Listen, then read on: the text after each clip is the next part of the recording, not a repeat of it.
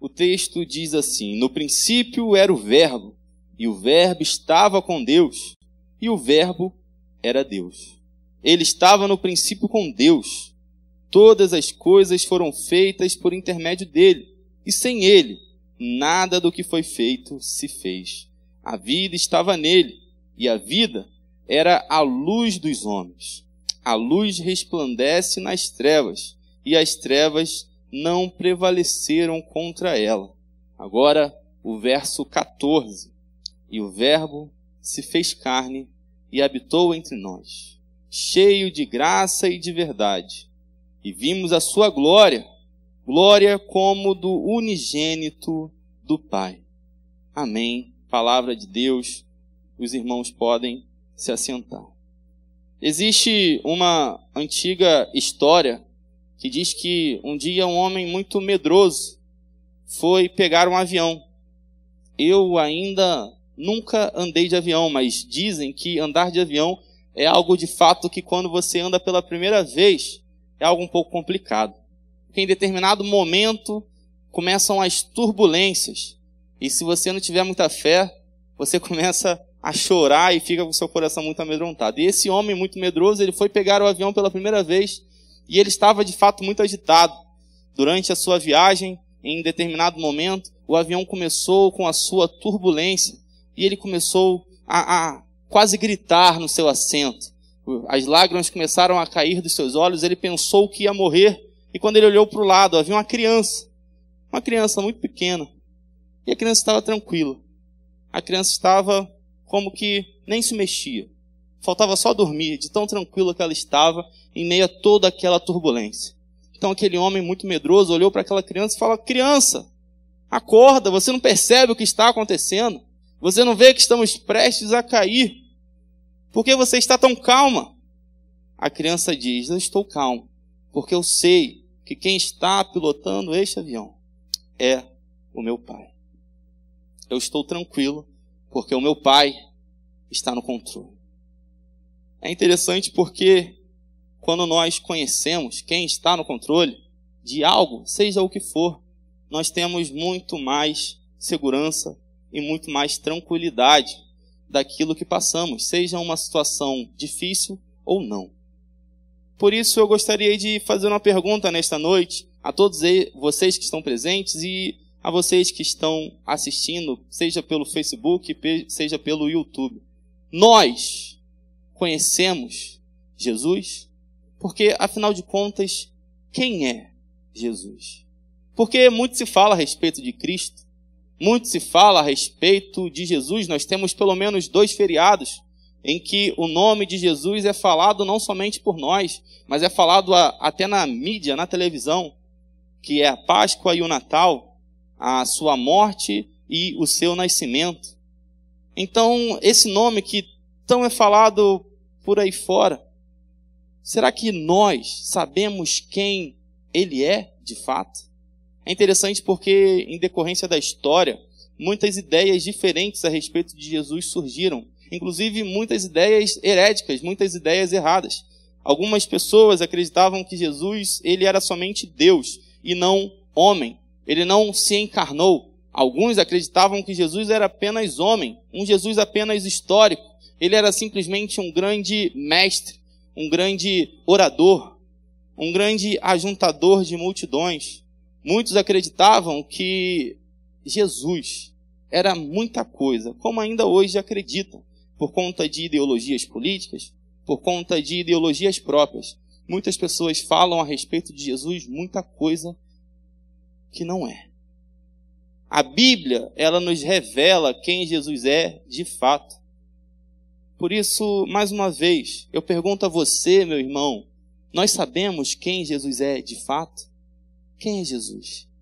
É interessante porque o texto, quando ele foi escrito, o texto bíblico, desde o Gênesis até o Apocalipse, quando nós percebemos esse texto, esse texto tem pelo menos dois objetivos.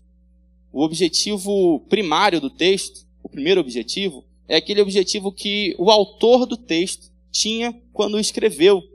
Geralmente, esse autor estava enviando esse texto para alguém. Por exemplo, João, aqui, ele já estava velho, já tinha passado muito tempo. Os outros evangelhos já estavam na igreja, naquela igreja primitiva, há pelo menos 20 anos. Aqui, esse evangelho é escrito por volta dos anos 90 depois de Cristo, por volta do final do primeiro século. E essa igreja enfrentava muita dificuldade a respeito de quem era Jesus. Muitas ideias, muitas ideologias é, erradas estavam surgindo na igreja. Então João, ele escreve esse texto para fazer com que aquelas pessoas entendessem, de fato, não somente a respeito de Jesus, mas a, a respeito da obra de Deus de uma forma geral, o que elas de fato deveriam saber. E é interessante porque esse é o primeiro objetivo do texto. O segundo objetivo, quando nós conhecemos e acreditamos que esse texto é um texto inspirado por Deus, é o objetivo que o texto tem para nós hoje.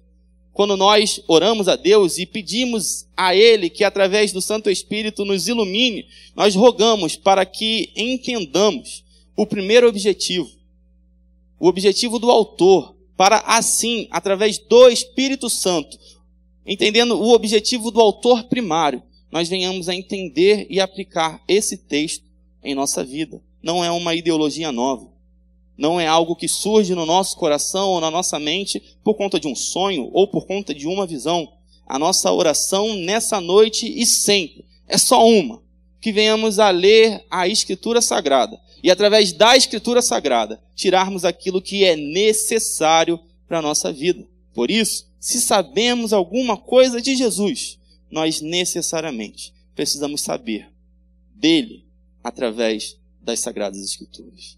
O apóstolo João, ele escreve de maneira muito sábia a respeito desse Jesus. Eu convido você que não feche sua Bíblia, mas que você acompanhe comigo a escrita de João a respeito de quem é Jesus. Em primeiro lugar,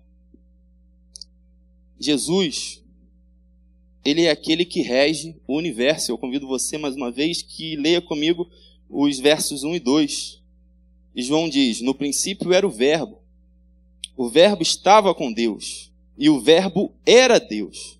Ele estava no princípio com Deus. É interessante porque esse texto, no original, no grego, João chama Jesus de Logos. Ele diz: No princípio era o Logos. É interessante porque Logos, ele não é simplesmente uma palavra que surge para João, Logos é um conceito filosófico. Naquela época, as pessoas eram muito influenciadas pela filosofia grega. E Heráclito, uma pessoa que viveu muito tempo antes de João, muito tempo antes de Jesus, ele escreveu que o mundo, o universo, ele não podia existir somente em si, mas que deveria haver uma razão, deveria haver uma ordem, deveria haver uma harmonia e que os seres humanos deveriam buscar essa harmonia. E, Heráclito, tanto tempo antes de Jesus, chamou essa razão, essa harmonia, essa ordem de Logos. É interessante porque Heráclito e as ideias de Heráclito foram seguidas por muitos grupos filosóficos no decorrer dos anos. E existiam grupos na época de Jesus que seguiam essa ideologia e pregavam essa ideologia, essa ideia de que existe um logos, existe uma ordem, existe uma harmonia que deve ser seguida, deve ser buscada pelos seres humanos, porque essa é a harmonia, é a ordem que rege o universo. João, o apóstolo João aqui de maneira muito sábia, ele escreve que essa ordem, ele escreve que essa harmonia, esse essa sabedoria suprema que rege o universo, ela existe e ela tem nome. Não é simplesmente uma luz, não é simplesmente uma energia, mas é Jesus Cristo, o Logos de Deus. E é interessante porque o apóstolo João, na sua escrita, nesse primeiro versículo, ele vai falar três frases muito impactantes e muito importantes a respeito de quem Jesus era. Ele diz: No princípio era o Verbo. É interessante aqui porque quando nós pensamos em Escritura, nós vamos é, nos lembrar, né? O Novo Testamento foi escrito em grego e o Antigo Testamento foi escrito em hebraico. Então, quando nós temos uma citação de algum apóstolo ou alguém desse tempo, nós temos o grego. Então, a pergunta é: como que essas pessoas citavam o Antigo Testamento? E é interessante porque havia uma tradução do Antigo Testamento para o grego, e essa tradução era Septuaginta. O Antigo Testamento todo foi traduzido do hebraico para o grego. E quando a gente abre, eu convido você que abra sua Bíblia em Gênesis, no capítulo 1, no versículo 1.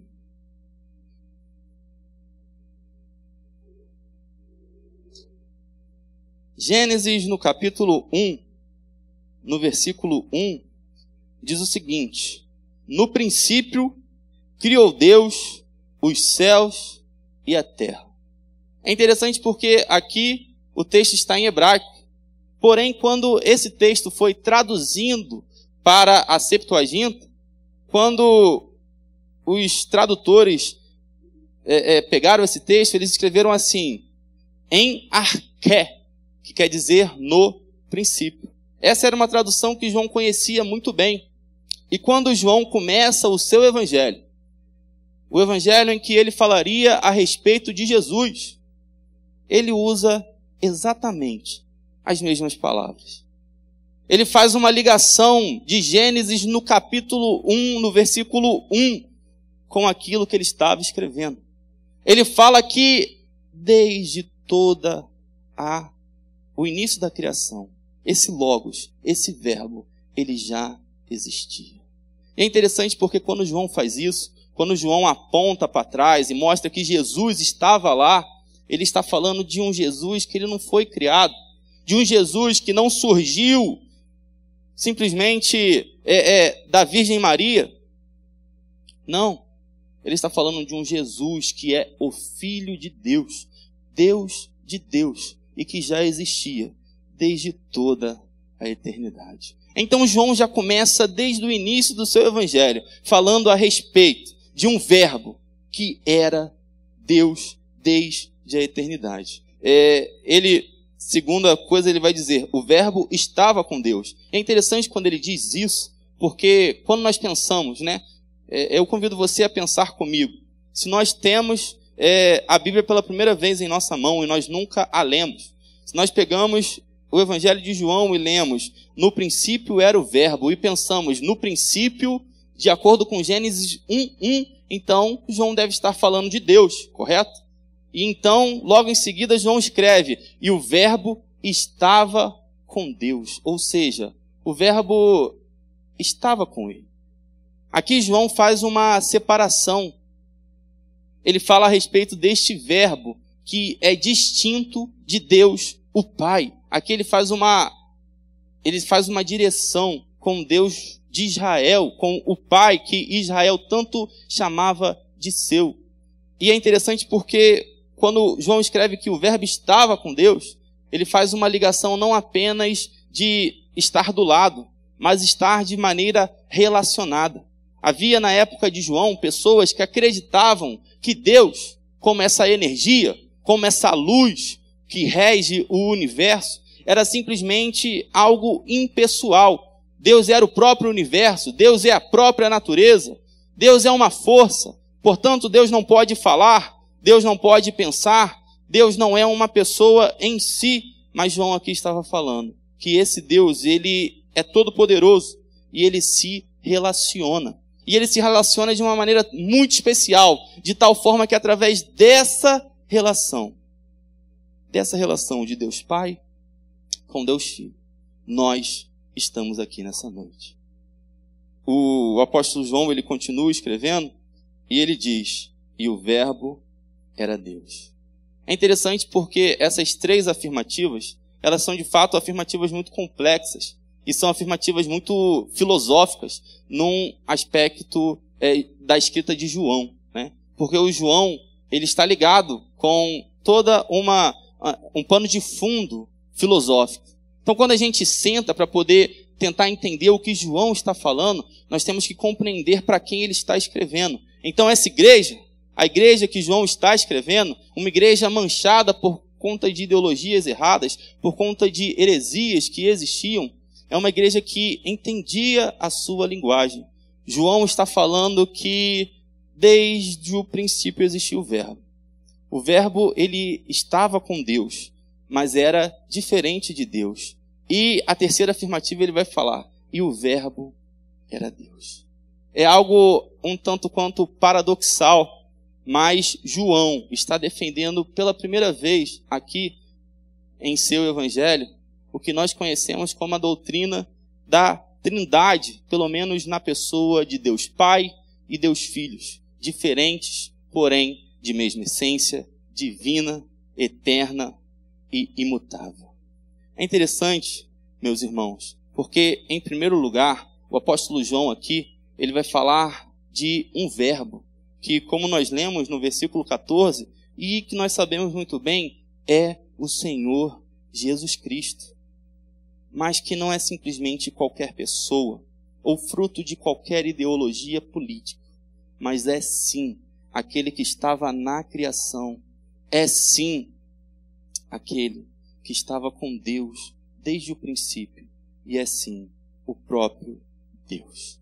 Ele vai dizer no versículo 2: Ele estava no princípio com Deus. Esse é o Senhor Jesus, aquele que rege todas as coisas. Porém, João não termina aí, ele continua falando, e a partir do versículo 3 ele diz assim: Todas as coisas foram feitas por intermédio dele, e sem ele, nada do que foi feito se fez.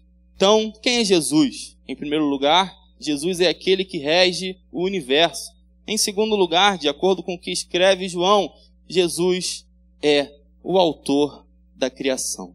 É interessante porque a nossa confissão de fé, ela fala isso muito bem, lá no capítulo 4, na primeira sessão, que a criação é obra de Deus, o Pai, Deus o Filho e Deus o Espírito. João, quando escreve aqui, ele está falando para um povo que tinha dúvidas a respeito de Jesus. E o que ele está falando é que a própria criação, tudo aquilo que as pessoas veem, agora nós não conseguimos, né? Mas quando ainda está em sol, né? Quando o dia ainda está claro, nós conseguimos ver muito bem as montanhas, a natureza de uma forma geral e como essa natureza é bela. Quando vamos até Vitória, Guarapari ou no Rio de Janeiro, nós vemos as praias e olhamos pelo horizonte e vemos como as praias são lindas. Quando nós olhamos para a nossa própria genética e vemos como o ser humano ele é, nós vamos ver que obra maravilhosa. E João aqui está falando que esse verbo, esse verbo, ele é o autor da criação. Ele está com Deus. A obra da criação é uma obra de Deus. Sendo assim, o Pai, o Filho e o Espírito Santo trabalham junto nessa obra perfeita. O texto diz lá em Gênesis que na decorrência da criação, dia após dia, Deus olhava e ele via que tudo aquilo que ele havia criado era bom. O apóstolo João escreve: sem ele, nada do que foi feito se fez. Quando olhamos para tudo isso que eu acabei de citar, todas essas coisas maravilhosas, todos os animais, né? Às vezes a gente fica na internet assistindo vídeo de cachorro, leão, papagaio, calopsita, né, que a Luísa é apaixonada. E a gente pensa, nossa, como esses animais são diferentes e como eles são bonitos. Então, tudo isso, tudo isso foi feito por intermédio do nosso Senhor Jesus Cristo. Esse é o nosso Deus. Ele não é uma mera ideologia, ele não é um mero ser humano qualquer, mas ele é o autor da criação. o apóstolo João continua no versículo 4 e no versículo 5 ele escreve: A vida estava nele, e a vida era a luz dos homens. A luz resplandece nas trevas, e as trevas não prevaleceram contra ela. Interessante porque quem é Jesus? João responde: Jesus é o que rege o universo. Jesus é o autor da criação. Em terceiro lugar, Jesus é o Senhor da vida. É interessante, meus irmãos, porque o apóstolo João aqui, ele, na sua narrativa, conforme ele vai escrevendo, né, ele fala, A vida estava nele, e a vida era a luz dos homens. É interessante porque quando nós pensamos em Cristo, nós não pensamos alguém apenas que estava na criação, nós não pensamos apenas em um Deus que é eterno, nós não pensamos apenas em um Deus que rege o universo, mas nós pensamos num Deus que tem a vida em suas mãos. E é tão interessante isso, porque nós vamos pensar em um Deus que, tendo a vida, se faz morte em favor de cada um de nós. O apóstolo João aqui, ele queria deixar muito bem claro uma coisa: Jesus Cristo não é nada disso que essas ideias absurdas estão falando. Jesus Cristo está muito acima e muito além de tudo aquilo que a gente pode sequer pensar e imaginar. Porque Ele tem a vida. E de acordo com o que a própria palavra de Deus nos diz, Ele dá a vida. Ele dá a vida em favor das suas ovelhas. Isso é tão interessante, meus irmãos, porque no versículo 5, né, parece que João está fazendo é, um resumo daquilo que vai acontecer. Né? Ele diz assim: a luz resplandece nas trevas e as trevas não prevaleceram contra ela. É interessante porque é, João vai narrar a respeito de um Deus que é todo poderoso, de acordo com o que a gente leu, mas que se encarna. Sendo tudo isso que João está escrevendo, esse Deus, de acordo com Filipenses, né, ele deixa sua glória nos céus e se encarna. É interessante porque, sendo tudo isso, ele vira um homem. Ele é onipotente, onipresente, onisciente. Ele é o Verbo, ele é o que rege, Ele é o Senhor da vida, Ele é o autor da criação, e Ele se encarna.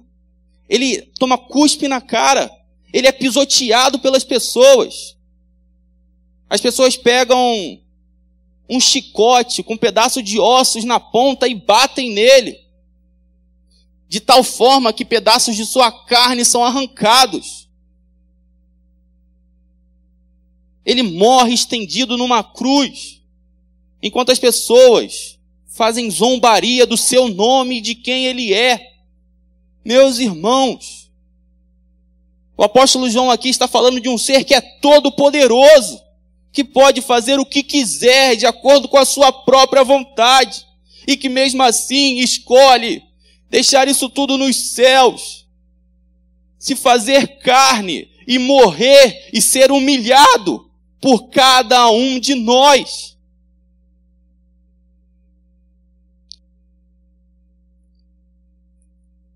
Jesus, o Cristo, o Filho de Deus, ele faz tudo isso pela sua vida. Ele faz tudo isso por conta de você. A Bíblia fala que em determinado momento, né, depois que Jesus está no Sinédrio, alguns homens estavam batendo na sua face. E ele estava com o rosto tampado. E os homens perguntavam para Jesus: Você não é o Todo-Poderoso? Você não é o Filho de Deus? Quem foi que te acabou, acabou de te bater agora? E aí outra pessoa ia lá e batia nele. Você tem noção do que é isso, meu irmão?